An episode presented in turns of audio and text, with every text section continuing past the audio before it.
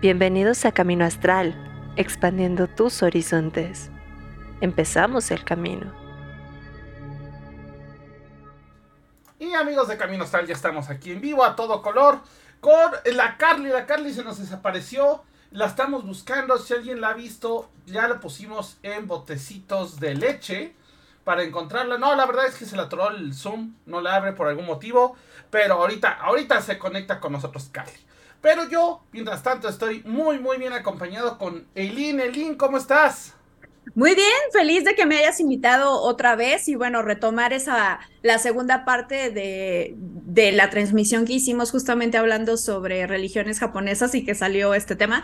Este, y, y yo feliz de estar aquí contigo. No, muchas gracias. Nosotros aquí súper contentos de que estés acá con nosotros. Ya hasta las patitas, bueno, ya la viste, se vino a asomar y aquí anda. Y eh, mira, para los que no me creen, ahí está las patitas. Entonces, literalmente ya se vino a escuchar el programa. Pero bueno, vamos a empezar a platicar un poquito. Hola Cocobain, bienvenido. Vamos a empezar a platicar un poquito sobre estos seres. Porque aparte, híjole, creo que hay demasiado. Los hemos visto demasiado en la cultura japonesa. Obviamente en el anime. El anime está atascado de estos entes. Tenemos animes específicos de estos entes. Personajes de estos entes. Pero, ¿qué es en sí? Vamos, vamos por cada uno. ¿Qué, Sí, ¿qué es un sí. yurei y qué es un yokai? ¿Por, qué, ¿Por cuál quieres empezar? ¿Por el yokai o por el yurei? ¿Qué te parece si empezamos con el yurei? Ok, bueno, los yureis básicamente se va a traducir, este, básicamente son, son fantasmas. Pero ¿cuál es la diferencia de un fantasma occidental, como los conocemos de las películas, con los japoneses? Simplemente cuando vemos el terror japonés y el terror occidental son completamente diferentes, son como, es más oscuro, más tétrico, más sombrío, donde las cosas no salen bien, a diferencia de las películas norteamericanas donde son salvados por el poder del amor y por el poder del guion y de la amistad. Justamente en las películas japonesas no pasa, no pasa de, de esa manera. Eh, pero bueno, los yurei básicamente son espíritus de personas que fallecieron en circunstancias poco agradables. ¿A qué me refiero con poco agradables? Pueden ser eh, distintas. Vamos este, por orden. La primera de ellas puede ser una persona que murió en circunstancias demasiado desgarradoras o demasiado traumáticas. ¿A qué me refiero con esto? Puede ser a lo mejor eh, en una batalla hace siglos, de hambre, en, este, de alguna enfermedad, por ejemplo, de tantas que han azotado a la, a la humanidad, que haya estado a la intemperie congelándose. En, de este tipo de situaciones se puede dar un yurei. Otra de las cosas es que se van a generar cuando hay un sentimiento que es demasiado fuerte, que los ata y no impide que, avancen. Y esto es, la, esto es como una diferencia con los espíritus de Occidente, ¿no? Porque ahí es como, ay, sí, el espíritu de mi abuelita y el espíritu de que, se quedó en la casa y acá, ¿no? En, en los yureis son, los sentimientos van más allá, sobre todo nos vamos a encontrar con la ira, con la venganza, con los celos, con el odio, sensaciones y sentimientos negativos demasiado fuertes. Y tercero, son espíritus que pues no recibieron este, los, los rituales funerarios que se, se llevan a cabo y entonces quedan atados a un lugar y comienzan a, este, a deambular. La diferencia entre muchos yokai, este, entre muchos fantasmas occidentales y los yureis, es que justamente los va a motivar la venganza. La venganza y todos estos sentimientos negativos son lo que los va a mover, a diferencia de, de muchos este, ¿Sabes? espíritus. ¿Sabes qué genera ganas de venganza? El mal internet y, la, y, y cuando la Mac se traba en el Zoom. Por eso ya llegó la Yurei Juro. Carly. Juro que sí. Y no lo dudes, ¿eh? Con esto que estamos tan pegados a la tecnología, seguramente hay yureis modernos que, este, eh, no sé, tienen este deseo de, venganza porque se les desconectó este, el internet mientras estaban haciendo algo importante y seguramente se van a vengar de aquellos que tienen un internet de alta velocidad. Así es. Pero bueno, Carly, bienvenida al programa. Justamente vamos a empezar con qué es un yokai. Ahorita el lindo estaba contando que era un yurei, que nos explicó que eran estos entes en pena, muy, muy espíritu chocarrero aquí en México. Y bueno, ahora sí, ¿qué son los yokai? Ok, entonces vamos a entender que los yureis van a ser espíritus. Entonces, los yureis son un quién. mientras que los yokai son un qué. Ok. Entonces recordemos un quién y un qué. La palabra yokai, hay muchas personas que han intentado hacer una traducción fidedigna, sinceramente no la hay, entonces lo más sencillo es llamarle como es yokai, punto. Y eh, son criaturas del folclore japonés que generalmente se les considera como monstruos o demonios, pero esto es esta, este, encuadrarlos en algo, en una caja muy pequeña, porque también nos vamos a encontrar con yokais que abarcan a dioses, animales, a espíritus o humanos transformados. Entonces, la diferencia es que un yurei es un ser humano, un alma que se quedó atada a este plano, mientras que un yokai es de cierta manera una criatura viva, que se mueve entre diferentes planos. Entonces recordemos, un yurei es un quién y un yokai es un qué. Ok. Ok. Ahora, eh, vamos primero si quieres con los yurei, ¿no? Porque los yurei hay muchísimos, ¿no? Y eso creo que es más común porque pues obviamente no falta pues el ente, o sea, sobre todo Japón durante un tiempo fue muy violento. Fue un lugar con mucha violencia, luego un lugar con mucha pobreza porque también eh, cuando fue esta reforma de cerrarse totalmente al mundo, pues esto trajo cosas terribles, ¿no? Y eh, realmente la prosperidad se ha dado a base de, pues, ¿qué te gusta? Unos 100 años para acá, ¿no? Más o menos. Pero Yureis hay un montón. Y de hecho, bueno, hasta en películas sido inspiradas, ¿no? Esta famosa película de Juon o La Maldición. Sí. que es pues básicamente un ente que murió sufriendo terriblemente, ¿no? Y que el caso sí está basado en un caso real, ¿no? Justamente este, con, este ejemplo, eh, dentro de los Yurei vamos a tener categorías, por así decirlos. Eh, no estoy versada en el mundo del espiritismo, pero tengo un amigo que es espiritista y justamente dentro de, la corriente espiritista tenían sus clasificaciones de, de ánimas, ¿no? Pues acá en el folclore japonés también las vamos a tener y el nombre nos va a dar mucho de la personalidad, por así decirlo, que va a tener el Yurei. El primero de ellos justamente corresponde a lo que vimos en la película de la maldición, ¿no? Que es esta mujer que es asesinada por su esposo y que tiene todos estos sentimientos, ¿no? Que su esposo era un maltratador y, la asesinó y todo esto. Entonces, ella justamente pertenece a la categoría de los onirio. ¿Esto qué quiere decir? Son fantasmas vengativos que justamente solo se van a mover por medio de la venganza. Y es para lo único que existen. O sea, y a ellos justamente les importa poco si se van a vengar de la persona que les hizo daño y suponiendo que ya lo hicieron, no creas que a diferencia de muchos espíritus, como en las películas norteamericanas, donde, oh, sí, vea la luz y ya, sí, vamos a hacer un ritual y ya todo es felicidad. No, justamente esta categoría de, de Yureis están, estos sentimientos negativos están tan arraigados que ni con monjes, ni con rezos, ni con nada los vas a sacar, porque justamente los va a mover la venganza, así sea a una persona, 5, 10, 15, y así hayan pasado 50 o 100 años del acontecimiento que lo transformó en un yurei, van a seguir. Ok. Entonces, esos son los que nos vamos a encontrar. Por ejemplo, también que dicen, ¿no? De la Kuchisake Ona esta, este, que se considera pues como leyenda urbana, pero podría entrar como un yurei, ¿no? Esta mujer que era tan hermosa, que era esposa de un samurái y algunas de las versiones nos cuentan que esta mujer le ponía el cuerno al samurái, el samurái se entera y pues bueno, época de machismo, samuráis que no pedían permiso a nada, pues justamente corta a su mujer, este, le corta la sonrisa y le dice, pues a ver ahora quién te va a querer así, ¿no? Y entonces de los sentimientos que nacen de la Kuchisakeona, pues justamente se transforma en este espíritu vengativo que acecha las calles de todo Kioto, eh, de, Tokio, perdón, justamente preguntando con este si es hermosa, ¿no? Y si le respondes que sí, entonces va a sacar unas tijeras gigantes y te va a decir, ah, soy preciosa, entonces pues tú vas a estar igual que yo y tras, ¿no? Te va a cortar igual. Si dices que no, pues te va a matar ahí y tú dices, bueno, salgo corriendo, eventualmente te va a alcanzar. Entonces no hay final feliz. La Kuchisake Ona también sería un ejemplo perfecto de esta categoría de fantasmas que son los que más vemos en, en, el cine de terror japonés. Así es. De hecho, cabe recordar, nada más como para el contexto histórico, que los samuráis eh, pues eran matones a sueldo. O sea, nada más que la cuestión fue que en algún momento entre el budismo y el gobierno les pusieron orden y esto ayudó a que ya no fueran matones nada más sin honor, sino les dio un código de honor. Que lo respetaran o no, era otra cosa, ¿no? Porque entonces de ahí salen los ninja, que los ninjas son estos samuráis ya sin honor, o los ronin, que son samuráis que no tienen señor. Ajá. Entonces, justamente, pues va, va por esta parte, ¿no? Carly, te veo con cara de pregunta.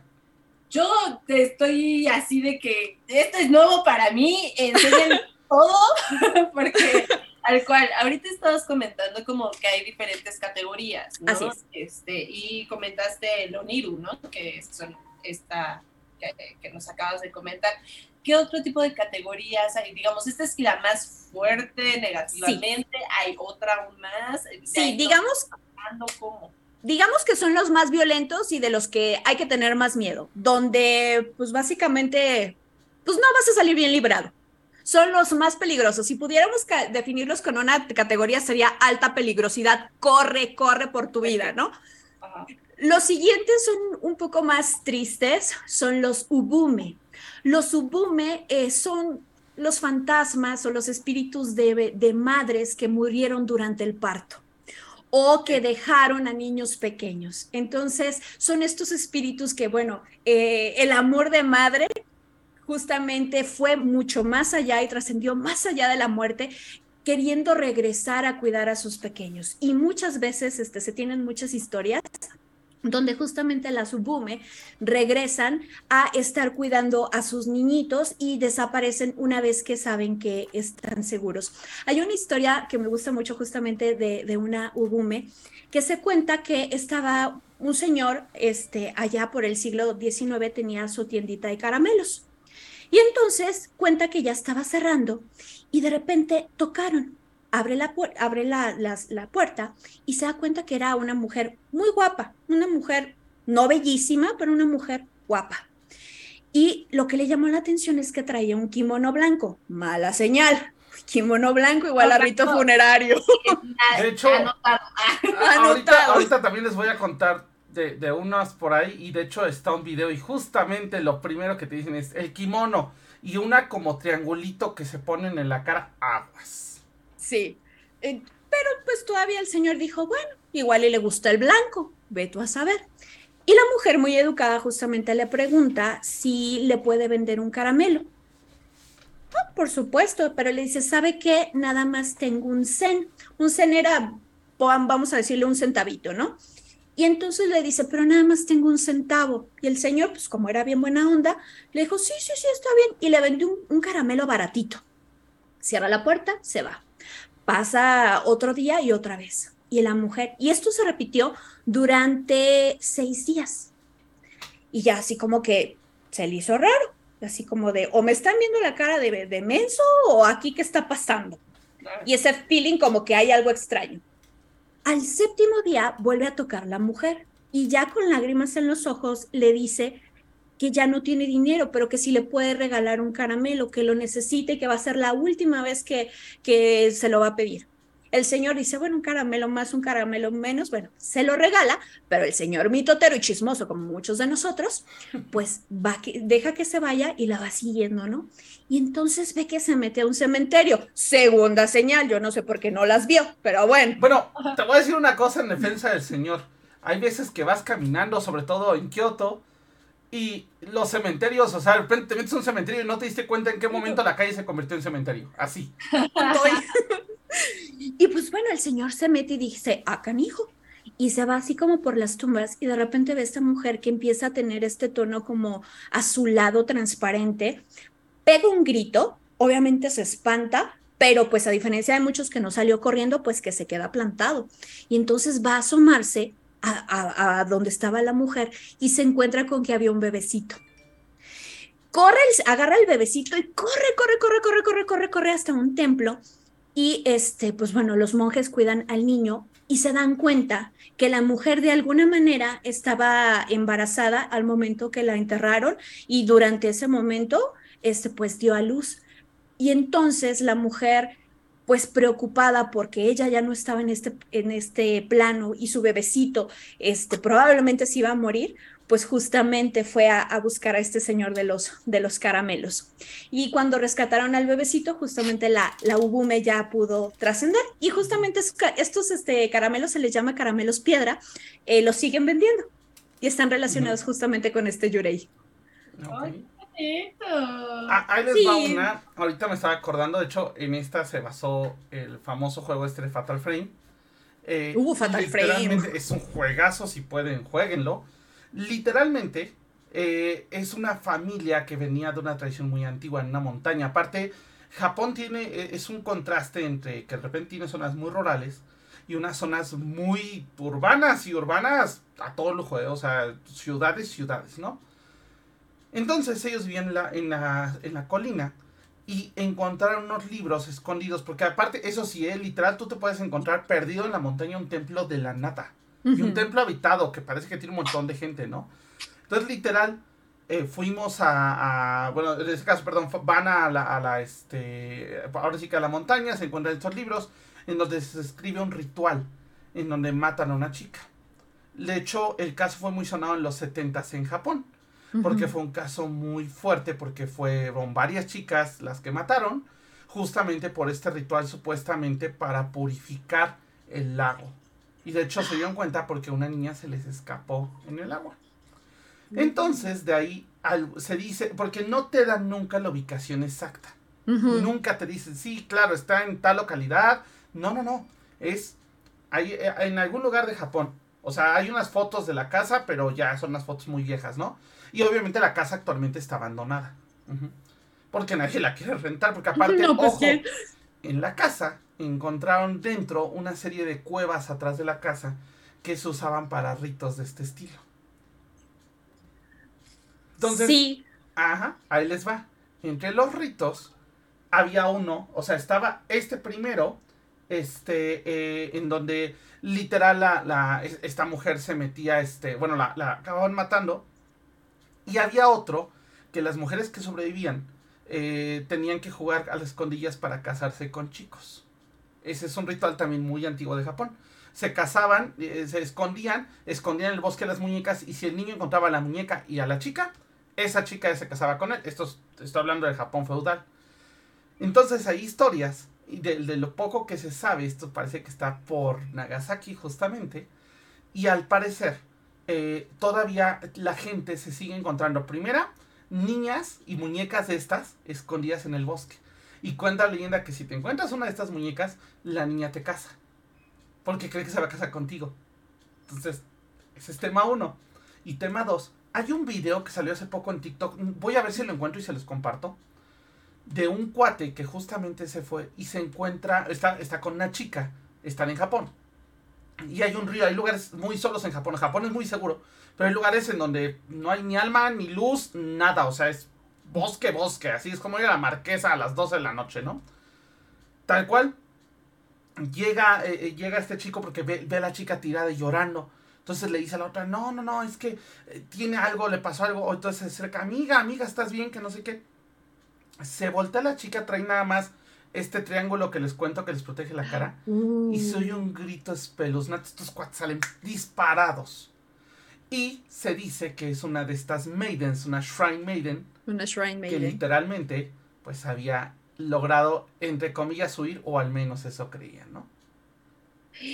Justamente también hay otra historia parecida donde en una cascada este, sacrificaron a, Oirans, recordemos que eran las mujeres estas cortesanas, porque era como un campamento de samuráis justamente, y lo que hicieron es que contratan a estas cortesanas pues para que vayan a entretener a los hombres y a ofrecer sus servicios, pero ¿qué pasa? Bueno, se enteran de algunos planes y pues la clásica de no vamos a dejar testigos, suben a todas estas cortesanas y las dejan caer este, desde la cascada. Y justamente ah, este, se dice que e, estas mujeres todavía se pueden escuchar sus gritos o se les puede ver cayendo desde la, desde la cascada. La cara de Carly de hoy no voy a dormir. Ah, Fácil. pero estoy siento muy feo como... Uy, ¿hasta qué punto llegaba, no? Eh, es que, bueno, esto pasó en todos lados. O sea, nada más que, ojo, eh, hay muchas cosas de Japón que históricamente se cuentan, pero no se cuentan la versión completa. Bueno, aquí también en México, ¿eh? Tenemos un montón de, de héroes que no son héroes, ¿no? Y bueno, la mayoría ahorita son imagen oficial del gobierno, entonces, ¿qué puedo decir? Pero bueno, Sí. eh, eh, regresando al tema, porque ya me voy a perder en, en- en mi este, furia histórica.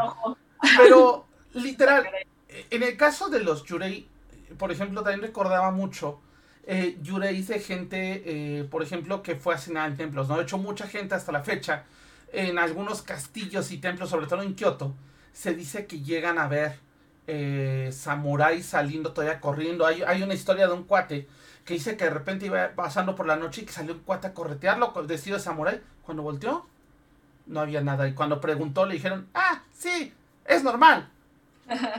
Sí, justamente pasa como en Estados Unidos con Gettysburg, donde justamente mucha gente ha llegado a ver fantasmas, bueno, los, los, los- la, la energía residual de personas que están en la batalla. Y justamente en Japón, como tú mencionas, pasa esto en muchos lugares, porque recordemos que además de, de toda la historia que, que tiene Japón en la unificación de Japón, la conquista de territorios y la Segunda Guerra Mundial, pues bueno, ha quedado devastado. Y justamente hay un edificio que en Shibuya que tal cual se dice que está embrujadísimo, embrujadísimo lo que le sigue, porque justamente agarraron a soldados de la Segunda Guerra Mundial y pues ahí los desuscribieron de la vida y pues ahí se aparecen en templos, FK. en fan- en palacios, inclusive hay una, hay una colina que literalmente se, se traduce como la colina de los muertos. Yo estuve ahí, sé lo que es eso. Aparte, lo peor de esa colina es que, primera, si tienes suerte como yo, te vas a encontrar la colina así de niebla.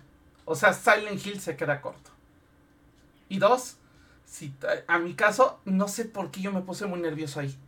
Porque toda ¿Por la qué colina, será? toda la colina, aparte está bien curioso porque está cementerio, cementerio, cementerio, cementerio, cementerio, edificio de departamentos, Seven. Entonces, literal, yo es lo que decía, madre, imagínate vivir en el edificio enfrente así, ya te asomas en la noche todo dormido, ah, sí, el fantasma de nuevo, ¿no? Ya vuelves a cerrar la cortina. O sea, sí es una cosa bastante pesada. Sí, y justamente hay... hay así allá, ¿no? Perdón. ¿Cómo? Mande- O sea, que hay muchos lugares así allá, ¿no? O sea, creo que el más famoso, el, el bosque. ¿Qué pasa allá? Uh, Ah, Au- Ay, vuelta Aokigahara. ¿Qué tipo de espíritus, seres hay ahí? ¿Por qué la gente va a desuscribirse de la vida? Perdón.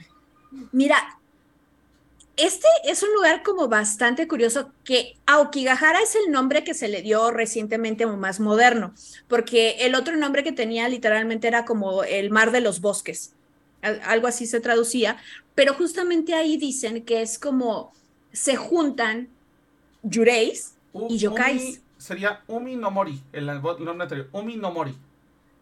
Y este, ah, por acá tengo el, el- dato, este, pero justamente en este lugar se dice que no solo están los yurei, sino que también hay muchísimo avistamiento de yokais. Entonces ahí tenemos las dos cosas. Y justamente muchas personas que han entrado dicen que al momento de, de estar ahí, pues la clásica que, que sabemos, ¿no? Opresión en el pecho, dolor de cabeza, escalofríos, estarte sintiendo que te están observando, estar este, nauseabundo, si eres más perceptivo, pues entonces puedes llegar a escuchar cosas o ver personas que van cruzando por el bosque y de repente desaparecen, o inclusive como te llegas a encontrar cuerpos, porque muchos cuerpos no son recuperados, Pues, eh, ajá. Pero- pero le justamente pasó- dicen, Le pasó a este youtuber que de hecho lo vetaron de Japón. ah, Paul Logan, sí, Sí, se fue a meter al bosque y tuvo la muy mala suerte de encontrarse un cuerpo. Y el problema no fue encontrarse el cuerpo, el problema fue que se empezó a burlar. Exactamente. Y entonces, pues mucha gente que ha estado ahí, pues dice que sí está bien denso, porque justamente les empiezan a llegar. Tú puedes entrar así como muy feliz y tú no, a lo mejor no tienes planes de, de, de suscribirte de la vida, pero justamente esta sensación en la que no se escucha nada, o sea, ni animales, ni canto de pájaros, ya desde ahí ya es pésima señal. Claro. Y entonces, además, dicen que pues tú puedes entrar normalita, pero de repente pues vas caminando y empiezas a tener estas sensaciones y escuchar cosas y a tener pensamientos intrusivos. De y si hago esto, y si esto, y, empiezas a tener toda esta sensación de, de, negatividad que a muchas personas les abruma y muchos no son capaces de, de, pasar demasiado tiempo ahí. En lo personal ya sería como este, estarle, estarme poniendo una diana en, el, eh, en la espalda y decir, ay, sí, voy a ir a un lugar súper embrujado. Y más nosotros que tenemos esta cuestión de energética, creo que sí sería, sería terrible. O sea, yo la verdad es que por ahí un par de amigos querían que fuéramos. pero. No, un, par de amigos querían que fuéramos, este, porque pronto espero ir a Japón. Entonces, querían que fuéramos y yo sí les dije, no, no, ahí yo no me paro, tal cual. Oigan, ¿e históricamente saben algo en este, en este eh, bosque? O... Lo que pues pasa es se puso de moda, se, se puso de moda. Empezó un boom, pero anteriormente había algo, o sea, ¿saben? Digo, también yo sé que yo no sé nada de Japón, amigos, así que pues mira, es un lugar que por la, por las, eh, la localización que está a, los pies del monte Fuji, pues obviamente estamos hablando de, de un volcán y bueno, biología, ciencias naturales y demás, pues este hace que el lugar sea frondoso, que se dé muchísima, que este sea muy fértil. Entonces, había árboles altísimos y demás, pero como era un mar de árboles, literal, entonces hacía que muchas personas se perdieran. Y justamente también, como dice Dante, este, la neblina que cae también del, del monte, sobre todo este, en ciertas épocas, pues hacía que que todavía más te, te, perdieras, ¿no? Entonces a lo mejor por ahí pudo haber empezado, luego también le agregamos este, todas estas cuestiones de enfrentamientos bélicos, de hambruna, de pobreza, de enfermedades, donde pues la gente no quería hacer molestia y empezó ahí, ¿no? Pero el boom creo que viene con una novela publicada en los 60 que era como un manual para desuscribirte de la vida y no este, ser una carga para tu familia, ¿no? Y a partir de, de, de, este material, pues se hace, se hace famoso, por así decirlo. De hecho, hay dos cosas. Una, efectivamente, de hecho era muy común que las familias decían, bueno, ya tengo cuatro hijos, ¿sabes qué? Ya no puedo con cuatro, entonces ve a dejar dos al bosque y te regresas. Y los otros dos sí los cuidamos. O sea, eso llegó a pasar. Incluso hubo otras historias, eh, los que hayan visto la de Memorias de una Geisha, eso era algo que pasaba mucho, ¿no? Así de, ¿sabes qué? Ya no puedo con mis hijos, mejor los vendo y que hay que alguien se encargue de ellos. Y pues obviamente pues, no los usaban precisamente para ver televisión, ¿no? Entonces, e, eso pasaba, ¿no? Y efectivamente, Osamu Dazai, ajá, eh, fue el autor de esta novela. De hecho, es una novela muy reconocida. Y de hecho, eh, está todavía el bar donde Osamu Dazai eh, iba a tomar junto con otros tres escritores. Y al final este escritor eh, está casado, pero tiene un amorío y pues no soporta la deshonra de que se enteran que tiene un amorío y va y se suicida con la chica, ¿no? Entonces, una historia muy trágica porque aparte se suicida en este bosque. Muy poético, según él. Sí.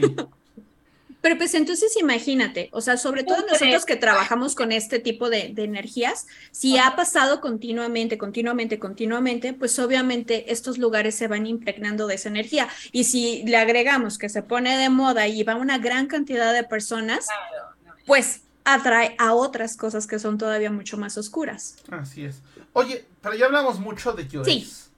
¿Qué onda con los shokai? Porque aparte los shokai... Uy Híjole, son una cosa rara. Recordemos, antes de, seguir, que en Japón son muy de creer, por ejemplo, en estas descendencias divinas.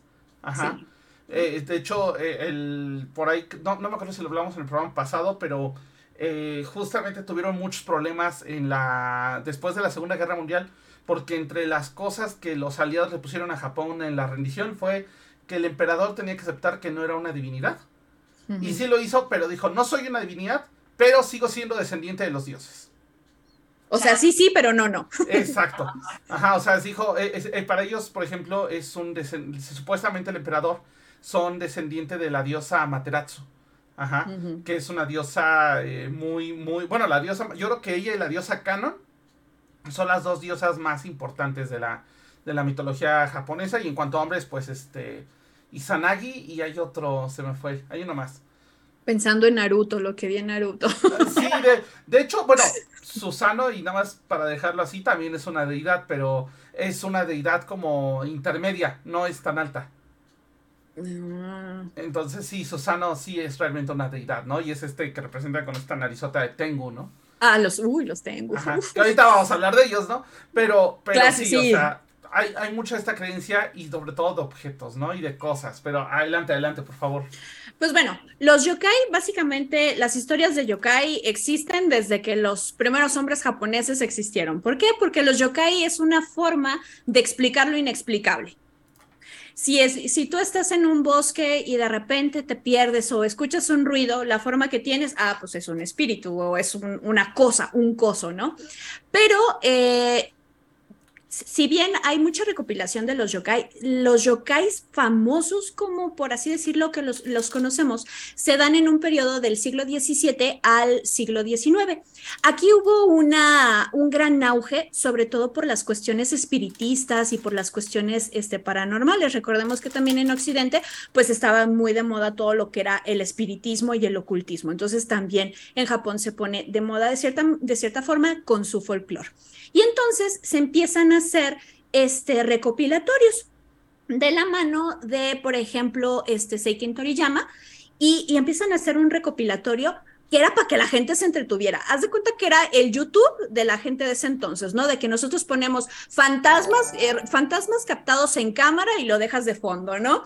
Entonces, justamente se empiezan a hacer estos recopilatorios y una de las obras más famosas se da con el, el desfile nocturno de los 100 demonios donde literalmente era un desfile lleno de estas criaturas que se daba en el festival Obon, que es el festival de los muertos en Japón, donde los muertos regresan, serían como nuestro Día de Muertos, por así decirlo, de una manera muy genérica, ¿no? Y este, los engañaban, los yokais, para que salieran a las calles los seres humanos y pues se los pudieran cenar. Pero eh, caen en desuso ya a la gente no le importa tanto porque son historias de campos, ay, sí, nuestra llorona y que el charro negro y que no sé qué, ¿no? Gente de, de historias, de gente, historias de gente mayor. En la Segunda Guerra Mundial, justamente, se, eh, se publica un, un, manga que se llama, aquí tengo el dato porque sí está este, complicadito, eh, se llama, eh, el manga que es Shigeri Mizuko, y la obra se llama Gegege no Kitaro y es publicada en 1959 y justamente está basada en yokais y los vuelve a poner al ojo público y ahí ya se da ahora sí como que el mainstream de los yokais. Pero entonces los yokais pues van a ser seres que nacen a partir también de emociones humanas, de situaciones, dioses menores o humanos transformados que por sentimientos que tuvieron, este, trascienden más allá y dejan su humanidad para transformarse en estos seres. De hecho, hay mucho, ¿no? De moraleja en las historias de los yokai, sí. ¿no? Así como, es que era una persona muy coda, entonces se transformó en un Buda dorado, ¿no? Y es uh -huh. que era una persona que maltrataba a otros y que se burlaba, entonces se hizo un enanito chiquito, así como todo, todo cabezón, ¿no? Sí, justamente son para, eran para explicar fenómenos naturales y también justamente están llenos de enseñanzas. Porque muchas veces este, tienden, tienden a tener comportamientos que están relacionados con los seres humanos, ¿no? Con sentimientos como las traiciones, las venganzas, la gula, el, el desaseo, o sea, cosas desde muy sencillas este, a, cosas mucho más complicadas. Entonces vamos a encontrar que hay animales yokai, los humanos que, di que dijimos, y los, eh, los suko monagami, que son los objetos que cobran vida después de, de un uso de 99 años. ah, sí, esos son curiosos porque justamente son eh, espíritus de cosas, de objetos que han servido a los seres humanos, ¿no? Entonces, si tú tienes una antigüedad de la mesa de tu abuelito que ya tiene como 87 años, pues aguas, ¿no? Porque Mamá, se dice... agarra el reloj, se va a echar a correr, el reloj está en la bodega, agárralo, se va a echar a correr. Sí. Ajá. Se decía que cuando cumplían 100 años, estos objetos adquirían un alma, y entonces se transformaban en una especie de dios menor, un kami. Pero ¿qué pasaba si al año 99 tú decías, ay no, yo voy a sacar este cochinero, yo ya no quiero esto, yo quiero modernizar todo, y pues lo sacabas a la calle? Pues se transformaba en un yokai porque la sensación de, de ese objeto... De. De abandono, de tantos años de servicio, de decir estuve aquí dándote lo mejor de mí y ya porque estoy viejito me desechas, ah, pues me transformo en yokai y te voy a hacer malditurías. De hecho, hay una. Hay una. Hay un motivo. Los japoneses tienen. son de, de tradiciones muy. muy cerradas. Y sí. por ejemplo, una de las tradiciones que tienen es que para evitar este tipo de yokais, todos los años, todas las tiendas las liquidan, tal cual, las liquidan totalmente. venden todo así por bicoca, o sea, neta hacen una liquidación total y compran nuevo stock. Y la gente en su casa limpia todos los finales de año antes de que se acabe el año, tiene que limpiar todo. No vaya a ser que tengas uno por ahí. Exactamente. No, yo seguro debe de haber alguno aquí, seguro ahí guardado en el closet o alguna cosa así. ¿Y hay manera como de vencerlos o de eso no?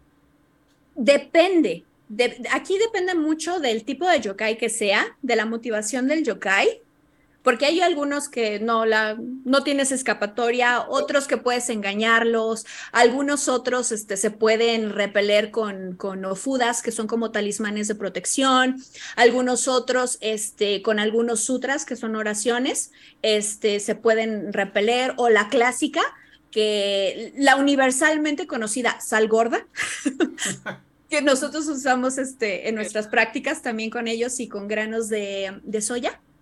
Este, con granitos de, de soya, por lo generalmente los, los avientan y es una forma como de, de- de alejarlos, pero digamos que los alejas, no te deshaces completamente de ellos, a menos que seas un onmyoji. Un onmyoji, pues son estos magos imperiales que tenían el poder, justamente, lo platicamos en el programa pasado, de poder repeler a, a estas criaturas. O sea, tendrías que tener una fuerza espiritual tremenda como para poder deshacerte de ellos. Si eres así como humano de a pie, mejor Pues, tu pues es que salecita. eran casi como santos, ¿no? O sea, era el equivalente occidental a un santo, o sea, en el sentido de que eran gente, pues eran budas más bien, más bien budas, no santos, budas. Ajá.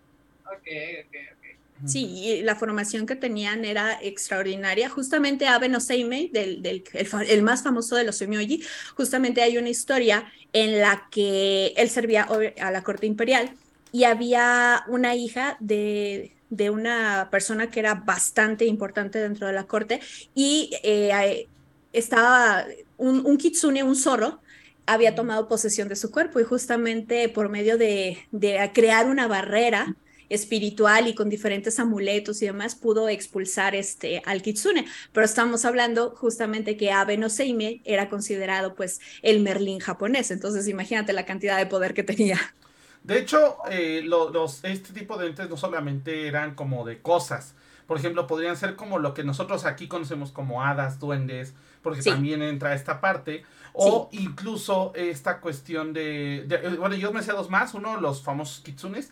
Pero esos son más a nivel mensajero de los dioses. Es que están las dos. Ajá. Está la, la versión de los, de los mensajeros de los dioses que sirven a Inari, que es la parte benévola del, del kitsune. Y son los que nos vamos a encontrar afuera de los templos, que tienen como ojo, estos tiene- este, pañuelitos Tiene el rojos. templo, les voy a subir fotos al rato a las redes, pero tiene el templo más hermoso en Kyoto, el Inari-shu.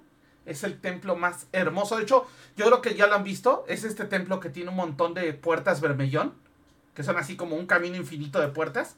Ese es el Inari-shu en Tokio, en Kyoto, perdón. Y justamente el personaje de Jujutsu Kaisen, Megumi, justamente tiene dos, que son este, los mensajeros de, de Inari. Esa es como la parte benévola. La parte truculenta de los Kitsune son embaucadores. O sea, son espíritus que son completamente embaucadores y que toman la, la forma física de seres humanos. Inclusive se llegan a casar con seres humanos y pueden vivir. O sea, puedes tener tú un Godín, tu compañero Godín, y es un Kitsune. Y tú nunca te vas a dar cuenta a menos que esté muy borracho o que esté enfermo y pues este a lo mejor no va a poder mantener su forma todo el tiempo y pues vas a ver cola, vas a ver este las, Las los bigotitos, orejitas. las orejitas. Pero justamente muchos este kitsune trabajaban de prostitutas, se disfrazaban de mujeres hermosísimas y de esta manera hacían dinero. Y Y, ju- este y momento, justamente los ajá. kitsune son de los más queridos en Japón. Sí, porque aparte tienen templos. De hecho, tienen templos. Eso ya les subí la foto, lo pueden buscar en el Instagram. De las, de las casitas de los zorros, ¿no? Y así fue como nacieron los forros. No, no es cierto. Pero literal, eh, ¿cómo se llama? Eh, estas, este, estas casitas les ponen ofrendas y de hecho las figuras yo, yo compré una para ponerla y pedir mi deseo. Pero la verdad es que estaba tan bonita la figura que yo dije, híjole, si me la llevo. Deseo era llevártela entonces. No, pero dije, no, se va a romper en la maleta porque sí, son como de cerámica. Mm, Sí. Pero bueno, ahora también hay otro yokai que esos son un poquito más, por ejemplo, como lo que les decía, como trolls, ¿no? Por ejemplo, hay un yokai, me acuerdo, que sale de las aguas, ¿no? Hay otro yokai que sale de abajo de los puentes. Hay uno que sale de las cuevas. De hecho, los Oni, que digo, no son yokai, estos son otra cosa, pero los Oni también se escondían en las cuevas. Sí, justamente los, pero fíjate que con los Sony pasa algo muy curioso. Los Sony los han considerado demonios, ogros, yokais, espíritus, porque justamente muchas de las historias empiezan con ellos. Entonces, dentro de los Sonys hay como dos, por así decirlo. Están los, los Sony que sirven al señor Enma, que es el gobernante del infierno budista, no, no el infierno como, como lo consideramos de la forma católica, y son los eh, generales del ejército del señor Enma y los que dan castigo a, las almas que pues no se portaron bien en vida y que van a tener que pasar un proceso de transformación arduo pues para volver a reencarnar, ¿no? Son estos. Y luego están los otros, que son los que habitan, por ejemplo, en este plano, por así decirlo, que eran personas, se dice que eran personas tan malas, pero así malas, malas, así malas de calaña, que era tanta la maldad que ni siquiera podían este, purgarse en el infierno. O sea, era tanta la maldad que se transformaban en onis y eran los que deambulaban este, e, en este plano. Que son los que los famosos ogros que nos encontramos por acá. De hecho, algo que tiene mucho en ese sentido la cultura japonesa es que algunos, incluso hay hasta samuráis que se les consideró demonios. Se les llamaba demonios y no per se por, ay, sí, el apodo para que se oiga así tenebroso. No, era realmente porque eran canijos, ¿no? O sea, hay unas historias bien crueles de samuráis llegando a matar a todos, así, no dejando nada, ¿no? Digo, así como hay aquí los revolucionarios, ¿no? Pero eh, literalmente eh, sí se les consideraba así, e incluso las, los kabutos o los cascos de los samuráis traen este tipo de cuernos y este tipo de alegorías, justamente porque eran para intimidar. Imagínate, vas caminando y te encuentras un vato así vestido con una cara demoníaca, justamente era parte de, ¿no? Sí, justamente. Y una cosa curiosa de, los Sonis también, que son como muy, muy queridos en, en Japón, es que justamente como tú mencionas, se les consideraba a algunas personas Sony porque era la única manera que tenían de explicar los actos que cometían porque prácticamente tú decías, bueno, un ser humano no es capaz de cometer semejantes atrocidades. Y cuando digo atrocidades, inserte aquí todas las cosas horribles que, que, puedas pensar. Entonces, era la forma que tenían de decir, es que no es un ser humano. Y si no es un ser humano y se comporta de esa manera, entonces, ¿qué es? Pues es un Oni. O como los, este, los escandinavos con los berserkers. Sí, de hecho, los berserkers justamente decían que eran casi osos, ¿no? Oye, y ya para ir cerrando un poco, una leyenda de yokai así, porque creo que hemos hablado de qué son los yokai, medio hemos contado algunos, pero no hemos hablado de uno en específico. Una leyenda. Tú dime de cuál quieres. ¿Quieres capas? ¿Quieres tengu? ¿Quieres este? Creo que los, los tengu, ¿no? ¿Mande? Que es su favorita. Es que yo los yokais, yo los amo, inclusive los tengo tatuados, o quieren de, de gatitos, de, ¿de qué yokai quieren? A ver, es uno de gatitos, porque los gatitos son los dueños, amos y señores de este programa. Ok. De los gatitos vamos a tener dos tipos de yokai. El primero es el bakeneko y luego vamos a tener el nekomata. Eh, este, el bakeneko son gatitos que, pues en Japón, este, al alcanzar cierta edad, se dicen que era 13 años, un gato viejito, pues obviamente se empezaban a hacer más grandes y entonces los japoneses tenían miedo porque decían que cuanto más grande era un gato en tamaño o más viejo, podía transformarse en un yokai. Y entonces lo que tristemente muchos japoneses hacían es que después de cierto tiempo que veían que sus gatitos estaban creciendo o que estaban viejitos, pues los, los, mataban a sus gatitos para que no se transformaran en, en este yokai, ¿no? Algunos otros que querían tanto a sus gatitos, pues era como de, vas a estar conmigo cierta cantidad de tiempo y después te puedes ir. Y pues ya si el gatito se iba, pues ya no. O la otra forma es que les cortaban la colita. De esta manera evitaban que se transformaran en un yokai. ¿Qué hacían los, los, este, los bakeneko? Los bakeneko, cuando se transformaban en yokai, justamente comenzaban a adoptar actitudes humanas. Un ejemplo perfecto que no necesariamente tiene que ser, pero para que me entiendan, es Miau de Pokémon. que podía hablar, porque justamente adquieren la capacidad de poder hablar y de poder hacer cosas que los seres humanos hacemos, e inclusive se llegaban a disfrazar de sus dueños a los cuales se los comían. entonces sí, se los comían. Y entonces se disfrazaban de sus dueños y podían vivir años y, años, ¿no? Es, esa era la parte de, de los, este, de los Bakeneco. Los Necomata, que son así como que mis favoritos, eran gatitos que también, después de cierto tiempo, la colita se les empezaba a bifurcar y se les hacía en dos. Y entonces, a diferencia de los eh, los Necomata eran como más malditillos. Y lo que hacían es que te podías encontrar este, gatitos que, que te iban a cuidar porque tú fuiste bueno con ellos mientras fue su vida de gatito normal tú los cuidaste y muchas veces te podían dar regalos, muchas veces este, te podían bendecir o, podían cuidar tu casa. En cambio, si te habías portado mal con los gatitos y los habías hecho sufrir, pues prácticamente se iban a vengar de ti y de todos los tuyos. Y entonces era una manera muy bonita justamente pues de enseñar pues no maltrates a los animales porque nunca sabes en qué se pueden transformar y pues el karma te va a llegar y te va a hacer así con las acciones que, hayas tomado con, con, estos gatitos. De hecho, hay... Recuérdale, yo te di la taller, dile, dile. ¿Qué? Literal, sí hay muchos entes japoneses que vienen de estas historias como moralejas. Y también hay mucho eh, enfocado en, esta cuestión, por ejemplo, animales, ¿no? Hay, hay hasta estos yokais que son como lobos. Ajá, hay yokais tipo oso. O sea, hay como de todos los animales, porque también Japón es un lugar muy lleno de, de este, ¿cómo se llama? De... De pues, fauna. De, fauna y fauna muy bonita, ¿no? O sea, muy bien cuidada además, ¿no? O sea, incluso hay templos en donde están protegidos los tanukis. sí, los tanukis. Ah, hay otro, ahorita este, eh, eh, me, me, estaba acordando de un templo en donde hay puros ciervos. Es un templo lleno de ciervos seguramente va a estar en Nara, en la región de Nara. Exacto, sí, es correcto.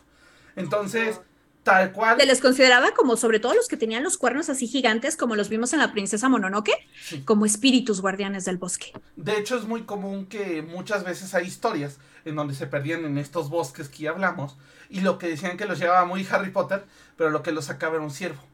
Entonces decían que si veías un ciervo, corre tras él, corre tras él, corre tras él. Pues lo bueno que se encontraron con, con el ciervo, porque si se hubieran encontrado con otra cosa en los bosques. De hecho, mucha... hay, de todo. Ajá. No, no se oyeron nada más para ir cerrando. Una leyenda, de, y acaba de suceder hace poco. Ah, la de la piedra. Sí. Hay una leyenda. Cuéntenla, cuéntenla. Era una pues piedra, es un, es un, una cosa enorme, ¿no? O sea, es una piedra enorme. Y supuestamente la leyenda cuenta, creo que Buda o no sé si algún otro, otro santo, vamos, encerró un demonio en la piedra. Que justamente era un zorro. Era un zorro, efectivamente, era un kitsune, es cierto, ya no me acordaba de eso. Era un zorro, el zorro de nueve colas, no, no era el Kyubi de Naruto, pero era un zorro, era una mujer zorro de nueve colas que justamente este, había causado destrozos a lo largo de muchas, de, muchas épocas en Japón donde no solo se la podía contener durante cierto tiempo y pues este monje justamente con todo el poder que tenía la pudo contener dentro de la piedra y se veía la piedra y alrededor estas cuerdas con ofudas, con eh, talismanes sagrados que hacen, que contienen, ¿no? Ajá. Pero el problema vino cuando estábamos en los eventos de en enero pasó esto, marzo aquello, miércoles los ovnis, jueves erupciones y así, ¿no? Pues justamente en plena pandemia y donde ya casi estábamos diciendo ya nos vamos a morir y van a venir los aliens por nosotros, se rompió la piedra. De hecho, justamente aquí tengo la, la, este, sí, aquí está la, la imagen, ahorita se los voy a subir a las redes, porque aparte sí se Pero partida a la mitad, o sea, ¿no crees que se le rompió un pedacito, como dice Dante? Así, mira, como con espada, así, así. Aquí está un guerrero llamado Miura Nosuke. Eh, aquí está, el, el, el monje se llamaba eh, Miura Nosuke y el espíritu se llamaba Tamano Nomae. Ajá que literal lo detuvo porque iba, estaba tratando de matar al emperador para volver a alterar el orden en Japón. Y se rompió. Se rompió hace, ¿qué, qué, cuándo es esto? Aquí tengo fecha. El 5 de marzo de este año. ¡Ah! Tal cual se rompió.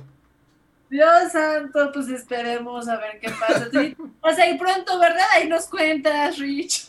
Ya te contaré y ya te va a decir, este, mira, te traje una piedrita de recuerdo para que tengas tu cachito demoníaco ahí. Pero bueno, Elin, se nos fue el programa como agua, Como básicamente. siempre, sí. Sí, pero cuéntanos un poco, porque aparte eh, ya, ya quedamos que te voy a agregar al grupo de Japón para estarte mandando fotitos y demás. Entonces, cuéntanos un poquito dónde te encontramos, porque aparte sé que tienes TikTok, sé que tienes YouTube, sé que tienes varias redes, así que cuéntanos. Pues bueno, si les gustan plenamente las historias de, terror y no quieren saber nada de paganismo y de magia y demás, pues entonces está mi canal El Grimorio Negro, donde básicamente hablamos de cosas sobrenaturales. Pero si les gusta el paganismo de una forma informada y académica, pues entonces me pueden encontrar como Eileen Flanagan con la Biblioteca de Aradia, donde hacemos videos que tratamos de documentar lo mejor posible para que ustedes puedan acceder a información, tengan títulos y puedan, este, puedan incrementar su conocimiento. Perfecto. Excelente, igual. Yo, bueno, yo les puedo recomendar, si les gustó este tema de Japón, hay varios videos ahí en la biblioteca de, de, Aradia, donde pueden ver eh, muchas leyendas japonesas, entonces aprovechenlo. Y igual, eh, por ahí si se quieren enterar también de algunas cuestiones, yo, bueno, como les comenté, estaré unos meses de viaje y entonces mandaré muchas fotitos, TikToks y demás, para que estén pendientes. Síganos en TikTok, también ahí tenemos eh, esa red, que está bastante buena. Pero bueno, Carly, saludos astrales. Saludos astrales a todos los que nos escucha, escuchan. Este, Ya está, está toda la Lunes.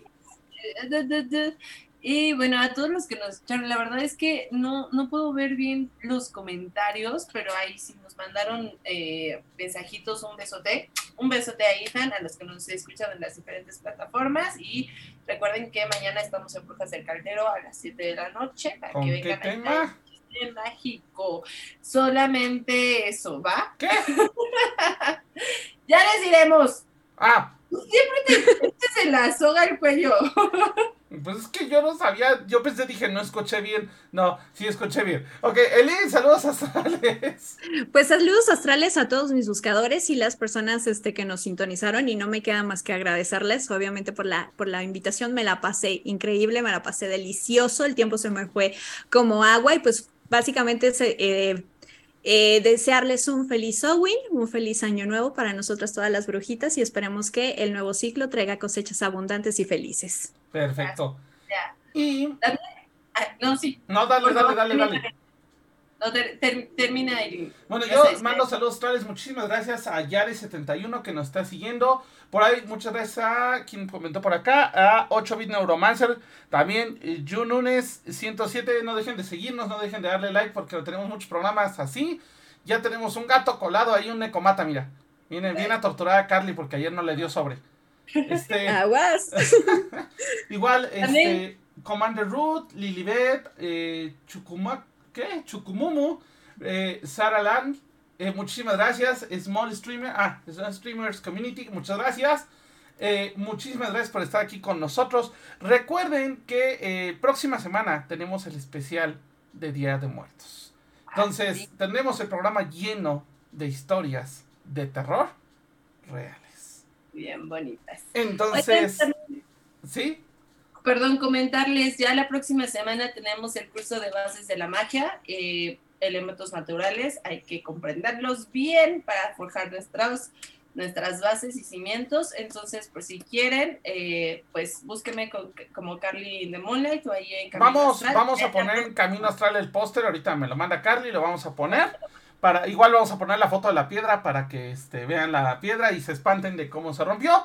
Y este y ah, también recuerden que eh, tenemos el curso de CAT, el de magia egipcia, que empezamos el 5 de noviembre, por si alguien gusta entrar. Y también, obviamente, aquí su servilleta está haciendo lecturas de tarot.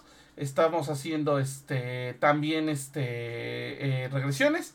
Por si alguien gusta, también aprovecho para saludar a mis papás porque se me, se me fue. Yo espero que mamá ahorita esté corriendo tras el reloj de la bodega. Ok, entonces, es que según yo ese reloj sí tiene más de 100 años. Pero bueno, Aguas. sí, aguas. Entonces, eh, eh, eh, si ves al gato jugando con algo en la noche ahí, no sigas, no sigas, déjalo jugar con el reloj. Ok, pues vámonos. Esto fue Camino Astral. Recuerden, nos pueden seguir en Spotify, en Instagram. Pueden, ya ábrele su cuenta al gato, Carly, por Dios.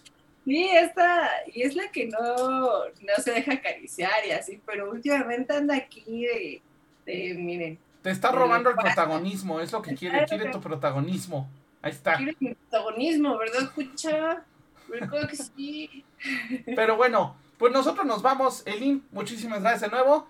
Y nos vemos la próxima semana en Camino Astral y mañana en Brujas del Caldero. Bye bye. Adiós. Adiós. Adiós. Adiós. Por hoy hemos terminado.